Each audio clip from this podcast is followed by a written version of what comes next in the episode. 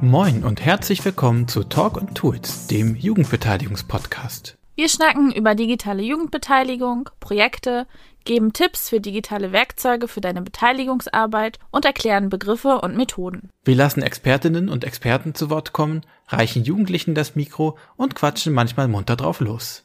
Wir, das sind Marie-Louise Kutzer und Georg von Rechenberg vom Projekt Digitale Jugendbeteiligung beim Landesjugendring Mecklenburg-Vorpommern. Das Projekt Digitale Jugendbeteiligung wird gefördert vom Ministerium für Soziales, Integration und Gleichstellung des Landes Mecklenburg-Vorpommern. Moin Georg. Moin Marie. Und herzlich willkommen zu einer neuen Folge von Talk and Tools, der Jugendbeteiligungspodcast. Worum geht's heute, Georg? Heute soll es um Tools für digitalen Unterricht gehen und für Online-Workshops oder Meetings denn das überschneidet sich ja sehr, was man da für Tools und für Methoden so benutzen kann.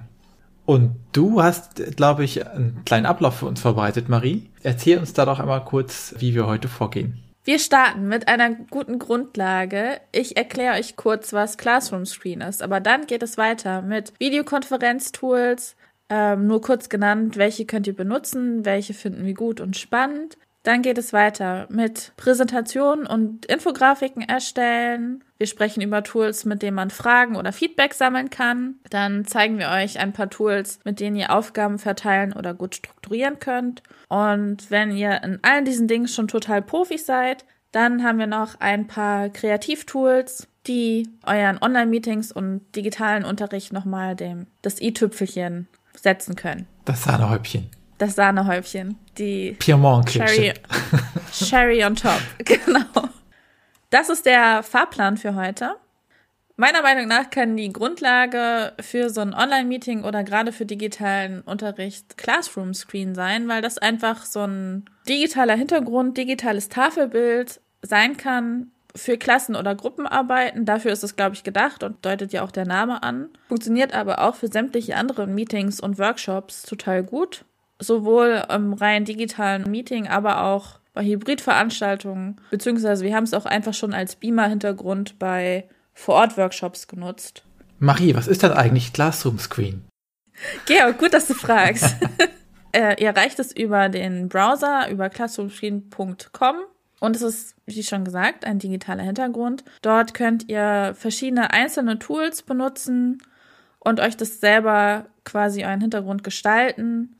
Beispielsweise könnt ihr einen Countdown einstellen, ihr könnt Text hinzufügen, ihr könnt Teilnehmenden Reihenfolgen auswürfeln, also die Präsentationsreihenfolge, wer zuerst drankommt, was vorstellen darf von euren Teilnehmenden oder SchülerInnen. Ja, man kann Soundlevel messen. Ich glaube, das ähm, funktioniert nur so richtig bei Vororttreffen. Man kann verschiedene Mediaquellen hinzufügen. Also ihr könnt dort Bilder hochladen, YouTube-Videos einbetten, eure Webcam hinzufügen, auch an dieser Stelle, oder HTML-Code einbetten. Ähm, ihr könnt auf andere Internetseiten beispielsweise mit einem QR-Code verlinken.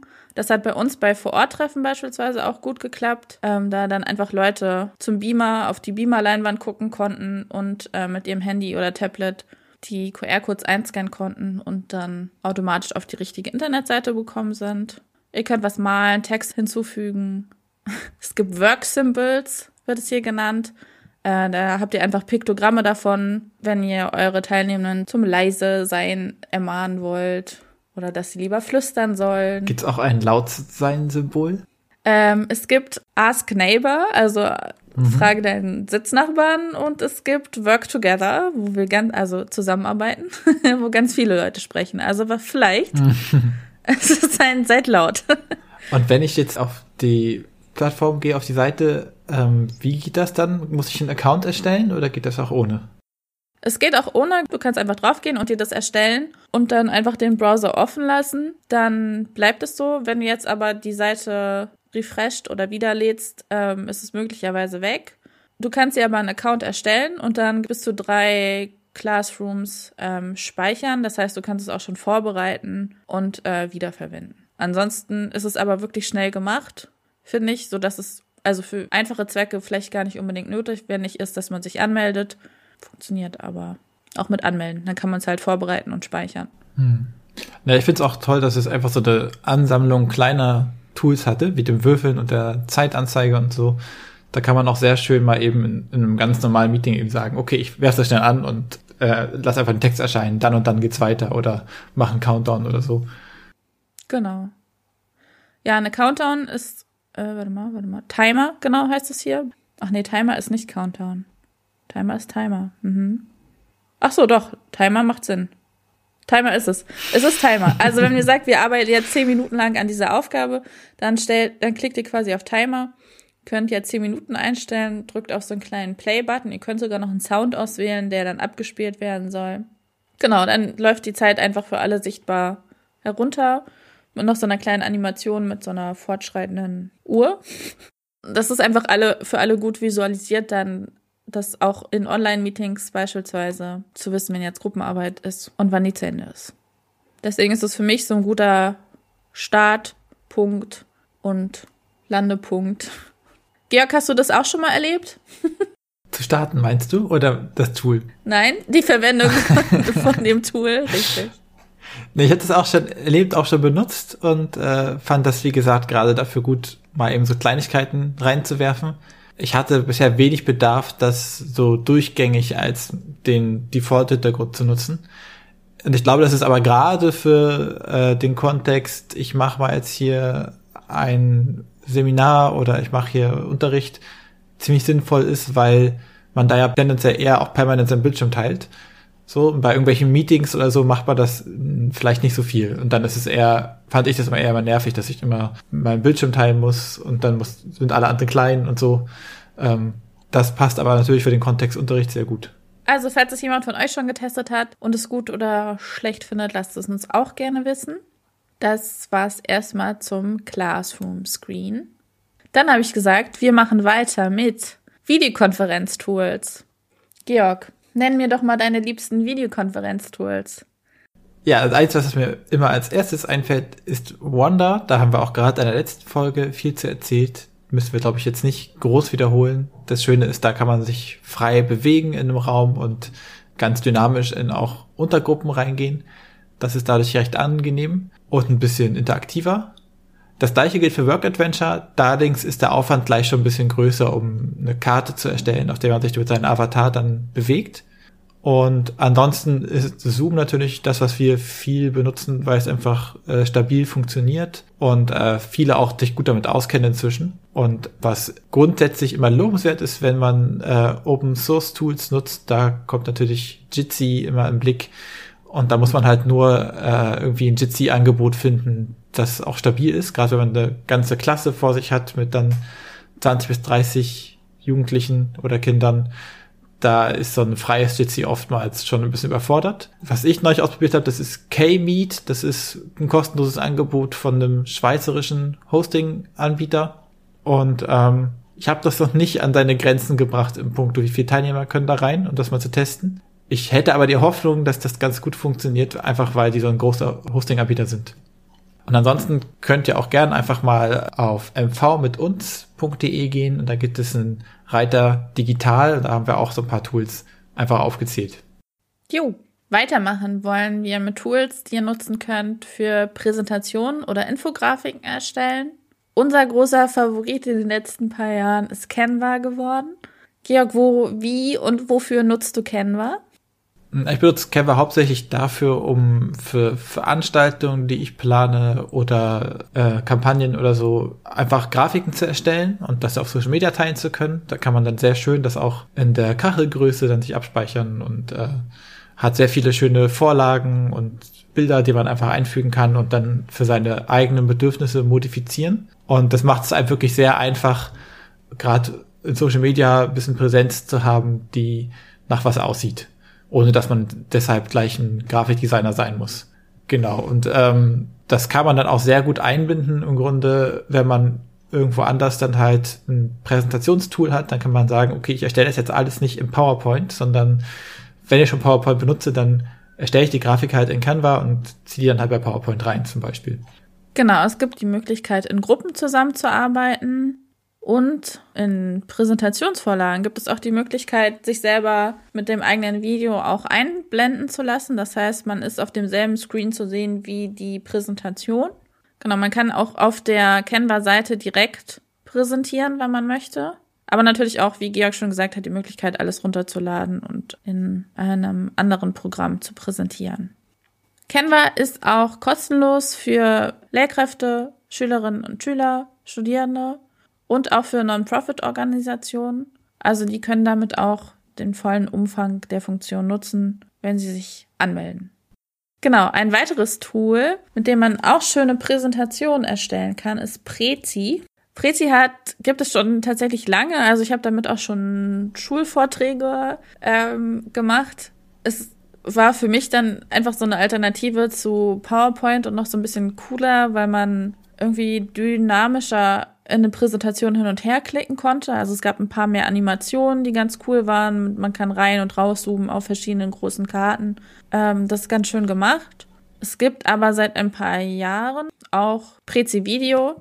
Das, was ich gerade bei Canva schon angesprochen habe. Also man kann sich selber in seine Präsentation integrieren. Also den Kamerazugriff erlauben und ja, seine Grafiken, Präsentationen auf demselben Bildschirm wie sein eigenes Bild haben, was es ja ganz angenehm macht, in Videokonferenzen direkt damit interagieren zu können und es auf demselben Bildschirm quasi zu haben.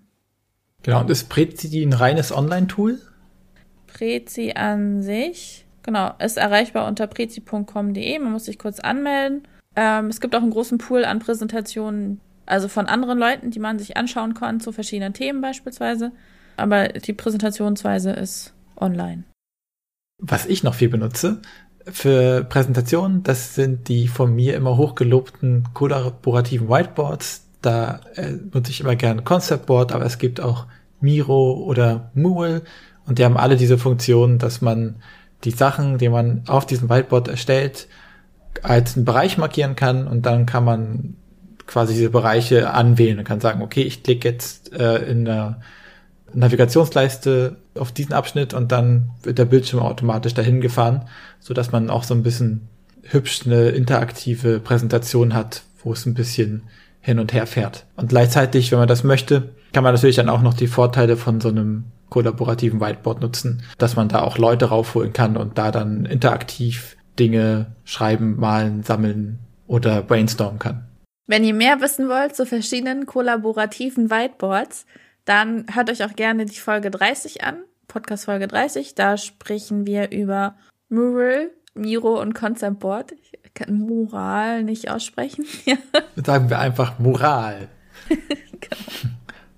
Nächste Kategorie, die ich vorhin ganz vergessen habe anzusagen, ist Quizze. Auch immer spannend für den Unterricht oder sonstige Workshops. Wenn ihr als Lehrkraft unterwegs seid, dann habt ihr bestimmt auch schon von Learning Apps gehört. Das ist eine Plattform, auf der ihr einfach und schnell, wie ich finde, verschiedene kleine Apps oder Spiele oder Quizze zu verschiedenen Themen selber erstellen könnt, beziehungsweise auch auf eine große Anzahl an bereits erstellten Quizze drauf zugreifen könnt, die ihr im Browser erreicht. Genau, ich kann hier unter learningapps.org unter Kategorien beispielsweise verschiedene Themen von Astronomie bis Wirtschaft. Zwischendurch gibt's Latein, Kunst, Italienisch, Deutsch als Fremdsprache, Chemie, Biologie, berufliche Bildung, alle solche Sachen.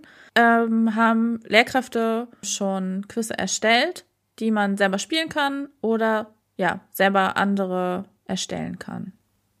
Das heißt, die ganzen kleinen Mini-Apps, die dann da sind, äh, sind alles von NutzerInnen erstellte. Richtig. Bei Beispiele wird mir jetzt gerade die Zusammensetzung von Böden vorgeschlagen. Ich klicke da drauf und sehe jetzt hier, du lernst in dieser Übung die grundlegenden Bodenbestandteile kennen und musst jetzt hier die Begriffe und Werte ähm, richtig zuordnen. Jetzt kann ich hier mit Drag and Drop, glaube ich, Sachen zuordnen. Genau. Also es ist quasi ein digitaler Lückentext, den ich an dieser Stelle habe und kann es hier ausprobieren und dann auch checken lassen, ob ich jetzt Sachen richtig beantwortet habe. Wenn mir jetzt aber hier eine Vorlage total gut gefällt, dann kann ich auch schon klicken. Darunter gibt es einen Button auf ähnliche App erstellen. Also ich kann das jetzt einfach als Vorlage verwenden, um was ähnliches zu erstellen oder mir das auch merken. Also teilnehmen kann man auch ohne Anmeldung. Ich habe mich jetzt gerade nicht angemeldet und kann trotzdem die Apps durchstöbern. Genau, wenn ich es mir merke, muss ich mich wahrscheinlich dafür anmelden mit der E-Mail-Adresse und kann dann auch meine Apps selber bearbeiten und speichern. Was ich finde auch wirklich gut gemacht ist, ist, dass ähm, das schön hier in Fächerbereiche unterteilt ist und dann in den Fächern auch jeweils nochmal in Unterthemen. Da findet man auch wirklich sehr viele äh, der wichtigen Themen und auch wirklich Detailsachen. Ich habe jetzt zum Beispiel ein, eins gefunden, das heißt, wir verschmutzen Halbleiter. Ich weiß nicht, was sich denn dafür birgt, aber es hat viele Sterne bekommen. Anscheinend ist es eine gute Physik-App. Diese App könnt ihr auch teilen. Ihr könnt sie über iFrame beispielsweise einbetten auf Internetseiten. Ähm, es gibt Links zum Teilen. Die werden euch unten extra angezeigt und auch immer ein QR-Code. Also das, beispielsweise könntet ihr diesen QR-Code auf eurem Classroom-Screen einbetten oder damit verlinken. Oder selber eine App erstellen. Das geht so. Ihr klickt auf App erstellen und könnt jetzt unter verschiedenen Vorlagen wählen. Also da gibt es wirklich eine ganze Menge. Beispielsweise auch Kreuzworträtsel. Ähm, wo liegt was? Das ist eine kartenbasierte also für Geografie, Geschichte nehme ich mal an, sowas äh, Relevantes. Es gibt Paarespiel, also wie Memory, Schätzen, beispielsweise auch ein Zahlenstrahl, Lückentexte, Multiple-Choice-Quiz und so weiter und so fort. Da wählt ihr was aus und dann wird euch von Learning Apps schon sehr gut dadurch geleitet, wie ihr Sachen einfügen könnt. Na, ich habe jetzt hier drauf geklickt auf Zahlenstrahl beispielsweise. Ich habe jetzt hier automatisch, sind hier schon Sachen drinne. Das heißt, das ist einfach Beispiel schon, wie es aussehen kann. Aber das kann ich jetzt an jeder Stelle einfach bearbeiten und ähm, dann Ereignis auf diesen Zahlenstrahl zuordnen. Und wenn man das fertig hat, dann kann man es teilen mit den Menschen, die es bearbeiten sollen. Und was glaubst du, wie kann man das gut einsetzen im Unterricht? die Einsatzmöglichkeiten sind genauso vielfältig wie die Inhalte, ähm, die man da einbinden kann. Ich glaube, das ist recht spielerisch. Irgendwie macht Spaß, da mal durchzuklicken. Das kann einfach den Frontalunterricht noch mal ein bisschen auflockern. Kann eigentlich an jeder Stelle, wie ich finde, eingebunden werden. Man kann es ja ganz spielerisch gestalten, also auch einfach mal Quatschinhalte da hinzufügen oder. Da bin ich dafür. Ja, das weiß ich. Man kann es aber auch, also ich finde, es ist sehr intuitiv oder beziehungsweise auch sehr gut erklärt. Also auch die Schülerinnen und Schüler bitten, für ihre Vortragsthemen oder so selber hier Learning Apps zu erstellen. Ich glaube, dafür ist es auch gemacht, diese Internetseite, dass es auch für Kinder und Jugendliche, also mhm. Schülerinnen und Schüler, äh, möglich ist, hier selber ähm, Spiele für ihre MitschülerInnen zu erstellen. Ich glaube, das macht auch viel mehr Spaß dann, ne? Äh, anstatt so einfach den nächsten Vortrag, wo dann vielleicht Total. unten noch ein Kreuzworträtsel mit dranhängt oder so auf dem ja. Handout. Äh, da kann man gleich von vornherein noch ganz anders an die Themen rangehen. Du, Marie, ich habe mal eine Frage an dich. Ja. Weißt du denn eigentlich, was das älteste dokumentierte Rätsel ist? Nee, Georg. also Wikipedia sagt, das ist eine alte Tontafel aus dem altsumerischen Lagash von circa 2350 vor Christus. Komisch, dass ich das nicht wusste. Warum denn nicht? ja, hättest du mal die entsprechende Lern-App bei Lern-Apps gemacht. Genau, aber das führt uns weiter zum nächsten Thema. Denn um Rätsel geht es auch bei dem tollen Tool Ars Nova Click oder besser gesagt um Quizzes. Auch über Ars Nova Click haben wir schon mal im Podcast geredet, zusammen mit Kahoot. Denn Ars Nova Click ist eigentlich eine sehr gute Alternative für Kahoot, die DSGVO-konform ist. Das heißt, die auch sehr gut im Schulkontext einsetzbar ist. Asnova Click wird nämlich entwickelt speziell für öffentliche Bildungseinrichtungen in Deutschland von Informatikstudierenden der THM, Technische Hochschule Mittelhessen, was, wenn ich mich richtig erinnert habe.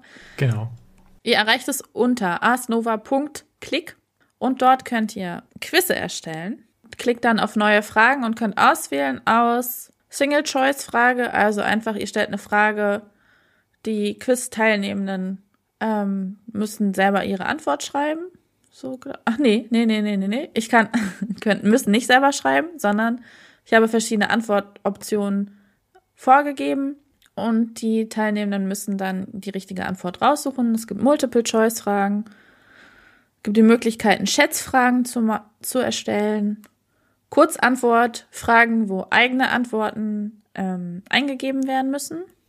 Es gibt Ja-Nein-Fragen, War-Falsch-Fragen. Auch die Möglichkeit, Umfrage einzubinden. Wenn ich das Quiz jetzt machen will, wie funktioniert das dann? Das funktioniert folgendermaßen. Ich als Quiz-Ersteller drücke auf Los geht's und habe dann eine Lobby.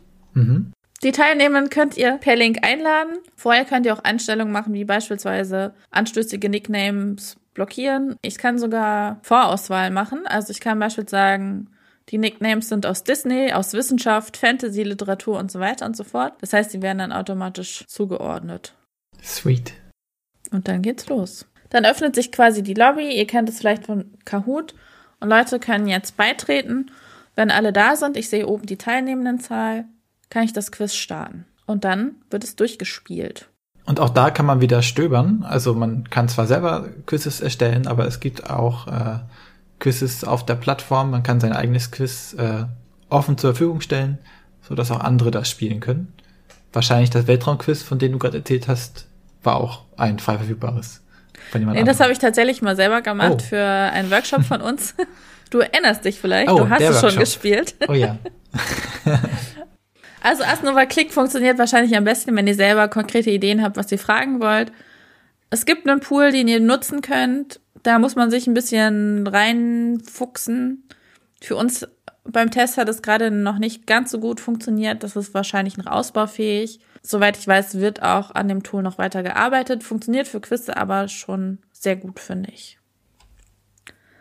Genau, kann mit dem Link auch auf dem Handy gespielt werden. Das klang wie eine Frage, es sollte keine sein. Es kann auch, wenn ihr den Link habt, auch auf Handy oder Tablet gespielt werden. Und ist eine schöne Kahoot-Alternative, die ihr gut im Unterricht verwenden könnt. Oder in Workshops. Weil Quizze machen ja immer Spaß und lockern das alles immer noch ein bisschen auf. Yay.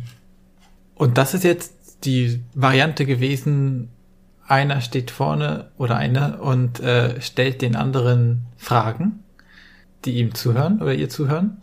Aber es geht auch umgekehrt. Korrekt. Kommen wir zu unserer nächsten Kategorie, die ich euch angekündigt habe. Es geht darum, Fragen oder Feedback von euren Zuhörenden, euren Schülerinnen und Schülern abzufragen. Da gibt es auch verschiedene Tools für. Eins, was sehr lokal von uns ist, ist Tweetback. Georg, möchtest du dazu etwas sagen? Sehr gerne. Äh, TweetDeck wurde äh, von einem Rostocker Studierenden ursprünglich entwickelt und hat sich zu einem Rostocker Startup gemausert. Und die hatten ursprünglich die Idee, okay, wir wollen, wenn der Dozent da vorne spricht und wir haben vielleicht einen riesigen Hörsaal und man hat eigentlich nicht so viel Interaktion, wir wollen das gerne ein bisschen interessanter gestalten. Ursprünglich war der Gedanke vor allem, ähm, wenn der Dozent irgendwie gerade zu schnell ist oder man was nicht so gut verstanden hat, auch inhaltlich, dass man dann halt bei Tweetback direkt Rückmeldung geben kann. Da gibt es einen Panik-Button und dann sagt man, ähm, oh, ich komme nicht mit, es ist zu schnell oder es ist zu leise oder ich habe hier eine konkrete Frage. Und der Dozierende hat dann vorne seine eigene äh, Ansicht und kann dann sehen, wenn da jemand einen Panik-Button drückt. Und darüber hinaus gibt es aber dann auch die Möglichkeit, dass es da einen Chat gibt, dass Leute direkt Fragen stellen können und man kann auch dann als Lehrender oder Lehrende Fragen einstellen und die können dann die Teilnehmenden abstimmen. Zum Beispiel kannst du sagen, ähm, wollen wir jetzt weitermachen mit einem kleinen Spiel oder mit dem Inhalt so und so. Und dann können alle abstimmen und das wird dann auch visualisiert dargestellt, zum Beispiel als ein Kuchendiagramm. Genau, das ist im Grunde schon im Wesentlichen, was Feedback ist. Was damit auch geht, ist, dass man äh, relativ komplexe Feedback-Fragebögen erstellt. Also man kann sowohl für während einer Veranstaltung das so als Live-Begleitsystem, die nennen das selber Live-Feedback-System, ähm, benutzen, aber tatsächlich auch im Nachhinein noch dann offen lassen und sagen, okay, bitte tut mal euer Feedback hier noch rein im Blick auf die ganze Veranstaltung. Ein weiteres Tool für nicht nur Umfragen, aber auch Feedback ist beispielsweise Answergarden. Auch das war schon mal ganz am Anfang in unserem Podcast zu hören. Mhm. Bei Answergarden braucht ihr keinen Account erstellen und könnt dann mit diesem Tool eine Wortwolke entstehen lassen. Funktioniert also vielleicht gut für Erwartungsabfragen oder Ideensammlung oder so, aber auch Fragen ja, zum Vortrag, zum Thema, worüber ihr gerade sprecht. Und dazu erstellt ihr einfach einen neuen Answergarden und dann haben die Teilnehmenden die Möglichkeiten, in verschiedenen Modi Antworten abzugeben. Es gibt einen Brainstorm-Modus, Klassenraum-Modus, Moderationsmodus und einen geschlossenen Modus. Im Detail gehen wir da in der anderen Podcast-Folge Nummer 12 nochmal drauf ein, aber beispielsweise im Klassenraummodus, der ja zu unserem Thema jetzt gerade passt, ist dann die Anzahl der Antworten auch nicht limitiert. Aber jede Antwort, es wird so gesammelt, dass es jede Antwort nur einmal gibt. Also wenn eine Frage beispielsweise oder ein bestimmtes Thema schon einmal aufkam, dann wird es einmal gesammelt, dann ist es auf jeden Fall auf der Karte oder in dem Garten, ähm, ist es schon mal da. Es wird aber nicht getrackt oder nicht gesammelt, wie oft diese Frage aufkam. Als ich mir das letzte Mal angeguckt habe, war, gab es eine Zeichenbegrenzung. Das heißt, da kann wirklich bloß kurze Stichpunkte ähm, gesammelt werden, aber ist ja auch ganz gut so für den ersten Eindruck. Oft ist es ja auch so, wenn man so eine Tools hat, wo dann die Teilnehmenden Fragen stellen kann, dann ploppen ganz viele Fragen auf und man verliert schnell den Überblick. Und dafür gibt es dann auch Tools, die die Möglichkeit bieten, dass andere Teilnehmende Fragen upvoten können und sagen können, okay, die Frage finde ich auch spannend. Äh, da gebe ich auch mal einen kleinen Klick drauf und dann erscheint die Frage weiter oben. Hast du da auch ein Tool im Petto, Marie? Dieses Tool ist fragmich.xyz. Das ist eine Website, die stellt ein Online-Tool zum kollektiven Sammeln und Bewerten von Fragen im Rahmen von Veranstaltungen dar. Was könnt ihr jetzt also hier machen? Es, genau, es wurde übrigens entwickelt für das E-Bildungslabor und äh, hat den Anspruch, offen und kostenfrei nutzbar zu sein und gewährleistet auch den Datenschutz. Genau, ich gehe jetzt also auf die Internetseite fragmich.xyz und kann jetzt hier entweder an einer Fragerunde mich beteiligen, dazu brauche ich einen Code, oder ich kann eine neue Fragerunde anlegen, das mache ich mal eben. Genau, ich bin jetzt also die Moderatorin dieser Fragerunde und kann sagen, ich möchte diese Fragerunde starten. Es gibt auch die Möglichkeit, eine Moderationsseite für eingehende Fragen beispielsweise zu errichten. Das heißt, ja, wenn das gewünscht ist, um eventuell Inhalte rausfiltern zu können im Vorfeld. Ich kann jetzt aber auch einfach klicken auf Fragerunde starten. Kriege ich den Code? Ach so, warte mal. Ah, das ist wahrscheinlich gleich mein Präsentationshintergrund. Ich könnte jetzt an dieser Stelle einfach den Bildschirm teilen und ihr seht den Link fragmich.xyz und könnt dann da Podcast eingeben. Probier das mal gerne, Georg. Mhm. Ja, ich kann jetzt eine Frage einreichen. Mach mal bitte. ist eingereicht. Die Fragerunde bleibt übrigens für 90 Tage bestehen und wird danach gelöscht. Ich kann jetzt die Moderationsseite öffnen und sehe auf der Moderationsseite zwei Fragen. Es gibt nämlich eine Beispielfrage, die kann ich jetzt entweder löschen oder bearbeiten. Und ich sehe die Frage, die Georg mir gestellt hat. Auch diese Frage kann ich entweder löschen oder bearbeiten. Genau, und ich bin jetzt hier gerade noch äh, als Teilnehmer drin und äh, habe jetzt, er hat schon zwei Fragen gestellt und kann jetzt äh, auf Fragen bewerten klicken und kann dann auf Finde ich interessant klicken neben einer Frage. Ganz unten auf der Präsentationsseite wird mir auch die Frage gestellt, Fragesammlung und Bewertung abgeschlossen. Dann klicke ich auf gesammelte Fragen nach Bewertung sortiert präsentieren und habe jetzt auch hier wieder einen Präsentationsmodus. Das heißt, ich sehe auf dieser Folie einfach bloß die erste Frage, kann jetzt dazu nochmal referieren. und wenn ich die Frage abgeschlossen habe, klicke ich auf nächste Frage und erreiche die nächste Folie, wo drauf steht dann Frage 2. Marie, wann wurde das erste Rätsel gestellt? Weißt du es noch? 2000 schießt mich tot vor Christus. Ungefähr. 300 Jahre daneben. naja, mein Gott.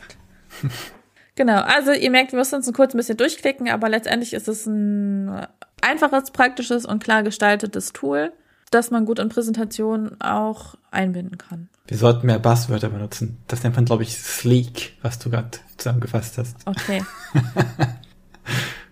jo, das war das zum Fragen sammeln. Jetzt haben wir also Fragen gesammelt von den SchülerInnen und sie gewichtet und können darauf jetzt Aufgaben basteln und die verteilen. Da habe ich ein Tool entdeckt, das heißt Lernpfad. Es ist anscheinend ein Schweizer Tool, weil es ist lernpfad.ch. Auf diese Seite müsst ihr euch anmelden, könnt es aber auch erstmal ausprobieren. Es geht quasi darum, einfach ja, den Lernpfad, also die Arbeitsschritte für Schülerinnen und Schüler oder Workshop-Teilnehmende nochmal zu visualisieren und zu strukturieren. Und wenn ich mir die Beispiele angucke, dann ist es einfach eine Abfolge von verschiedenen Aufgaben. Auch hier gibt es beispielsweise eine Bibliothek zur Inspiration. Genau, ganz am Anfang werden Lernziele und Kompetenzen ähm, formuliert. Und dann gibt es hier verschiedene Lernschritte, die ich immer auf- oder zuklappen kann, also mit einem Dropdown-Menü.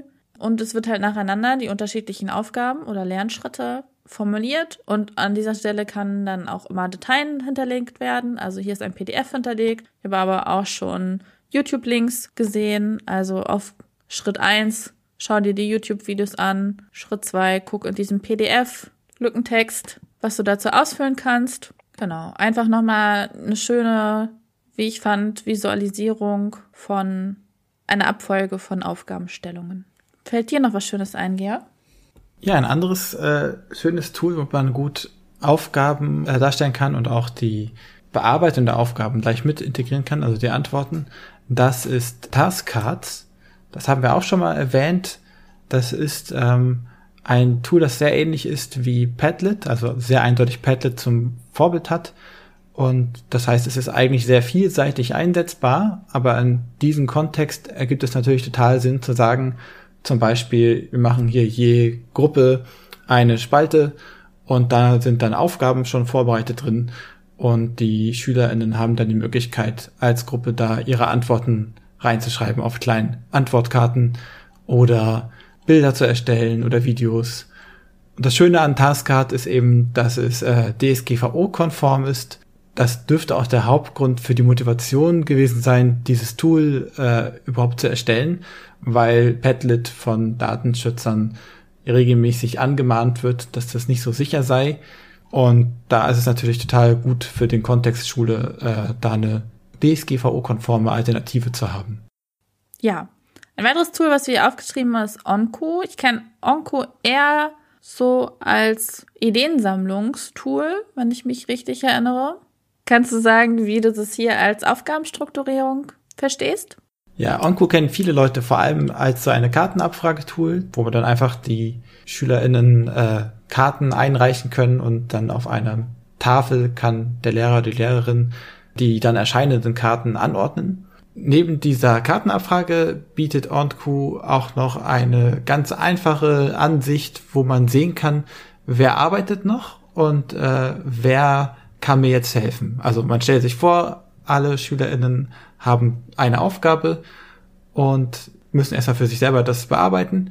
Und jetzt ist Marie zum Beispiel aber fertig und kann dann in dem Tool klicken, ja, ich habe meine Aufgabe fertig bearbeitet und dann erscheint auf dem Lehrerbildschirm, den man dann zum Beispiel per Beamer vorne an die Tafel beamen kann oder online natürlich einfach teilen kann, dann ist zu sehen, Marie ist jetzt nicht mehr als Arbeitende gelistet, sondern als Helfende. Dann wissen alle, die noch arbeiten, ah, Marie ist schon fertig und kann mir vielleicht mit der Aufgabe helfen. Oder Marie sieht, ah, die da oder der oder diejenige ist noch am Arbeiten, da kann ich mal hingehen und fragen, ob ich meine Hilfe anbieten kann. Also es ist wirklich nur ganz einfach eine Auflistung, wer arbeitet noch, wer kann schon helfen. Und neben dem Helfersystem gibt es dann auch noch bei OnQ das Angebot Lerntempo Duett. Das funktioniert sehr ähnlich. Da ist also auch jeder Schüler, jede Schülerin in Einzelarbeit kann sich einklinken und wird angezeigt als arbeitet gerade noch. Und man kann dann auch irgendwann anzeigen, man ist fertig. Und wenn zwei SchülerInnen fertig sind, mindestens, dann werden sie automatisch zugeteilt zu einem Lern, äh, zu einem Lernduett, also einem Tandem. Das heißt, äh, automatisch wird dann zugeteilt, ah, hier sind jetzt schon zwei fertig, die können jetzt zusammen die nächste Aufgabe, die man zu zweit bearbeiten soll, äh, weiter bearbeiten. So dass man so einen flüssigen Übergang hat von Einzelarbeit zu Partnerarbeit. Cooles Feature.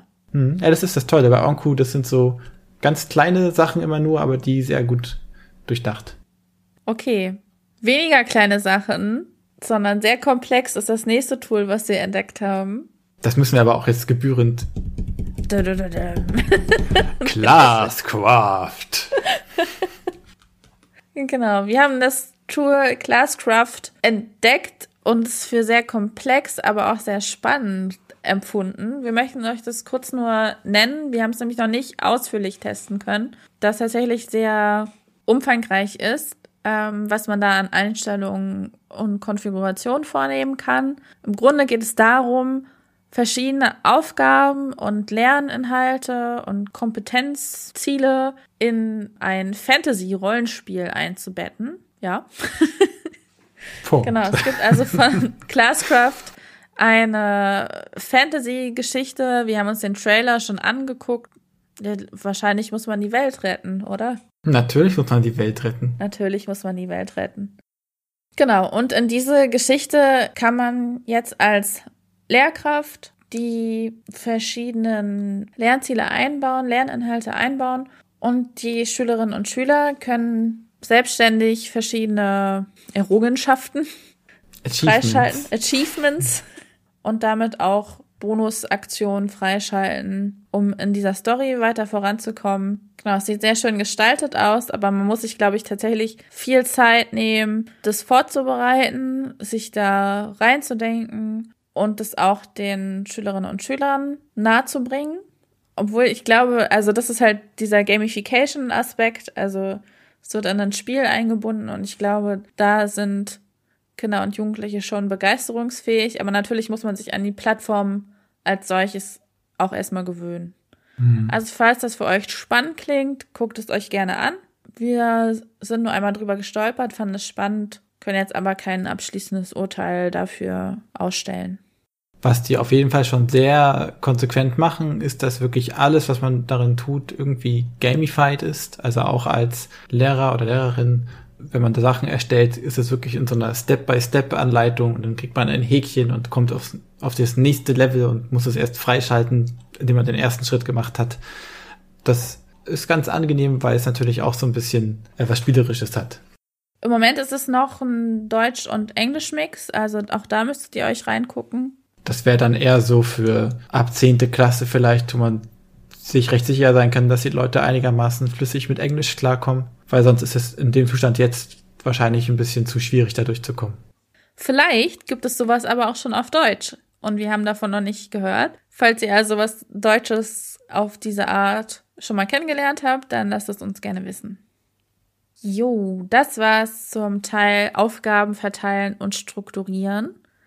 Und wie versprochen haben wir noch ein paar Kreativtools, die wir auch für die Unterrichtsgestaltung oder Workshopsgestaltung spannend finden, die auch ein bisschen mehr Zeit eventuell brauchen, je nachdem, wie es eingesetzt wird. Aber wir wollen sie einfach nennen. Das ist für Videos einmal Simple Show, mit der man Erklärvideos erstellen kann und Story Tool, mit denen ihr Comics erstellen könnt.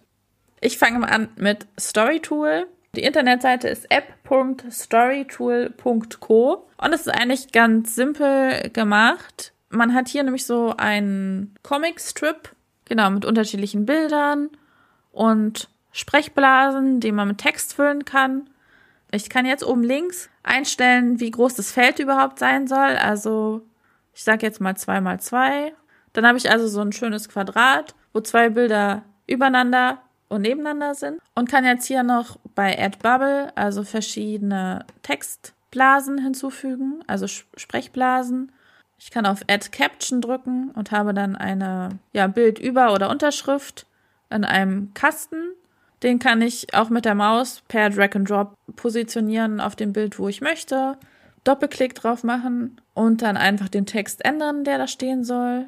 Und natürlich auch die Fotos die automatisch drin sind, verändern und Fotos selber hochladen, entweder vom Computer Dateien durchsuchen oder es gibt auch die Take-Picture-Version, wo ich jetzt wahrscheinlich einfach die Kamera freigebe und direkt Sachen aus der Webcam äh, in dieses Comic einbauen kann. Und wenn ich fertig bin mit meinem kleinen Comic, kann ich das einfach runterladen, zusammen mit dem Watermark. Also dafür ist es aber kostenlos, aber steht halt immer die Internetseite drauf, die man dafür hat. Genau, einfach ein kleines Tool, mit dem man leicht eigene Comicstrips erstellen kann. Ja, praktisch. Ja.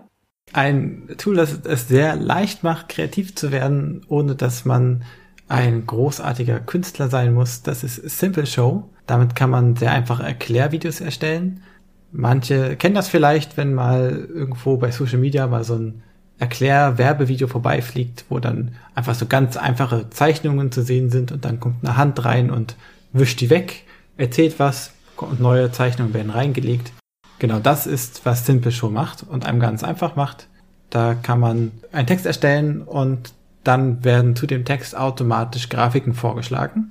Und die kann man dann äh, aktivieren oder deaktivieren und auch andere auswählen oder auch eigene hochladen. Und dann hat man immer eine Folie sozusagen für einen kleinen Textabschnitt und da dann eben die entsprechenden Grafiken und kann da dann selber auch noch den Text dazu einsprechen. Und dann hat man immer so eine fünf bis zehn Sekunden Abschnitte, wo die Bilder nach und nach reinploppen und der Erklärtext dazu gesprochen wird und dann wird alles weggewischt und das nächste kommt. Und was auch sehr praktisch ist, es gibt auch ähm, voreingestellte automatische SprecherInnen-Stimmen. Das heißt, wenn man nicht ganz so viel Selbstvertrauen hat in seine eigenen Sprecherqualitäten, dann kann man auch diese automatischen Stimmen nehmen. Und die funktionieren auch oft ziemlich gut. Und selbst wenn sie mal irgendwie ein bisschen lustige Wortkreationen aus irgendwelchen Wörtern machen, ist das bisweilen eigentlich auch sehr unterhaltsam und gar nicht so schlimm. Es bietet sich also auch an, beispielsweise für den Einsatz für Präsentationen oder Vorträge. Das heißt, Schülerinnen und Schüler können einfach ihre vielleicht eh schon ausgearbeiteten Vortragstexte an dieser Stelle hochladen, ähm, die dann noch ein bisschen strukturieren, wenn sie möchten. Genau, das ist einfach eine schöne Visualisierung nochmal von eh schon erarbeiteten Inhalten oder ersetzt auch einfach die normale Vortragsweise. Schüler XY muss vorne stehen und Sachen vorlesen. Genau. Und für den Schulkontext ist es auch deshalb so ein schönes Tool, weil es einen Education Account gibt, der ist kostenlos. Also wenn man ein, eine Lehrperson ist an einer Schule oder einer Uni, glaube ich, geht auch, äh, dann kriegt man einen kostenlosen Account mit ähm, Pro-Features, nicht ganz allen Pro-Features, aber doch ziemlich vielen und kann dann auch Sub-Accounts erstellen, beziehungsweise die Accounts von anderen, dann eben den SchülerInnen äh, hinzufügen in ein Team und dann können die auch diese ganzen Premium-Features mitnutzen. Der einzige Unterschied, der wesentlichste zur Pro-Version ist, dass man das Wasserzeichen nicht entfernen kann, aber das ist ja auch sehr okay wenn man so ein kostenloses Tool bekommt. Ja, das waren unsere Toolvorschläge für einen digitalen Unterricht, Online-Workshops oder Meetings. Sicher habt ihr bestimmt noch einige andere Ideen und Vorschläge, dann teilt es uns gerne mit. Wem das noch nicht genug war an Tools, der kann gerne noch ein bisschen weiter stöbern. Wir haben drei Links noch in den Show Notes hinterlassen. Das sind einmal ähm, eine einfach eine Toolsammlung Genau, dann gibt es noch eine Seite, die heißt äh, flipclass.eu. Da wird ein Konzept des umgedrehten Klassenzimmers, was im Grunde heißt, äh, die SchülerInnen können zu Hause remote äh, ihre Aufgaben erledigen und in der Schule wird, können die SchülerInnen dann ihre Fragen stellen. Und dazu braucht man natürlich am besten auch digitale Tools. Und da hat derjenige, der das erstellt hat, diese Seite auch viele spannende Toolsammlungen hinterlassen. Und dann gibt es noch die Seite datenschutz-schule.info. Das ist eine sehr gut recherchierte Seite, wenn es um Datenschutzfragen geht. Also grundsätzlich, worauf muss ich achten, wenn ich Tools ähm, im Unterricht einsetze? Wie kann ich mit Social Media und mit Messengern interagieren im Rahmen von Schule? Und auch einige prominente Tools werden auch vorgestellt und ganz konkret mal auf Herz und Nieren abgeklopft daraufhin, ob sie eigentlich DSGVO-konform sind. Und wenn nein, in welchen Punkten nicht und wenn doch, in welchem Rahmen man sie gut nutzen kann, so dass sie auch DSGVO-konform bleiben. Genau, Padlet zum Beispiel wird da auch vorgestellt und auch einige andere Sachen. Schaut da also gerne rein. Ansonsten freuen wir uns, wenn ihr auch beim nächsten Mal wieder reinhört und freuen uns, dass ihr so lange heute dabei geblieben seid. Vielen Dank fürs Zuhören. Wenn euch diese Podcast-Folge gefallen hat, dann empfehlt unseren Podcast gerne weiter. Ihr könnt uns abonnieren in euren Podcast-Playern oder bei Apple Podcast oder bei Spotify. Dort könnt ihr auch Bewertungen hinterlassen. Es geht nämlich mittlerweile auch bei Spotify, dass ihr eins bis fünf Sterne vergeben könnt. Das hilft uns natürlich. Bei mir geht immer nur fünf Sterne. Das hilft uns natürlich, auch von anderen gefunden zu werden, worauf wir uns, worüber wir uns natürlich sehr freuen würden. Alle Infos und Links zu dieser Folge findet ihr in den Show Notes und bald wieder auch auf einer Internetseite, wenn wir sie haben. Bei Fragen oder Anregungen schreibt uns gerne eine Mail an digital.ljrmv.de. Vielen Dank und bis zum nächsten Mal. Tschüss. Ciao.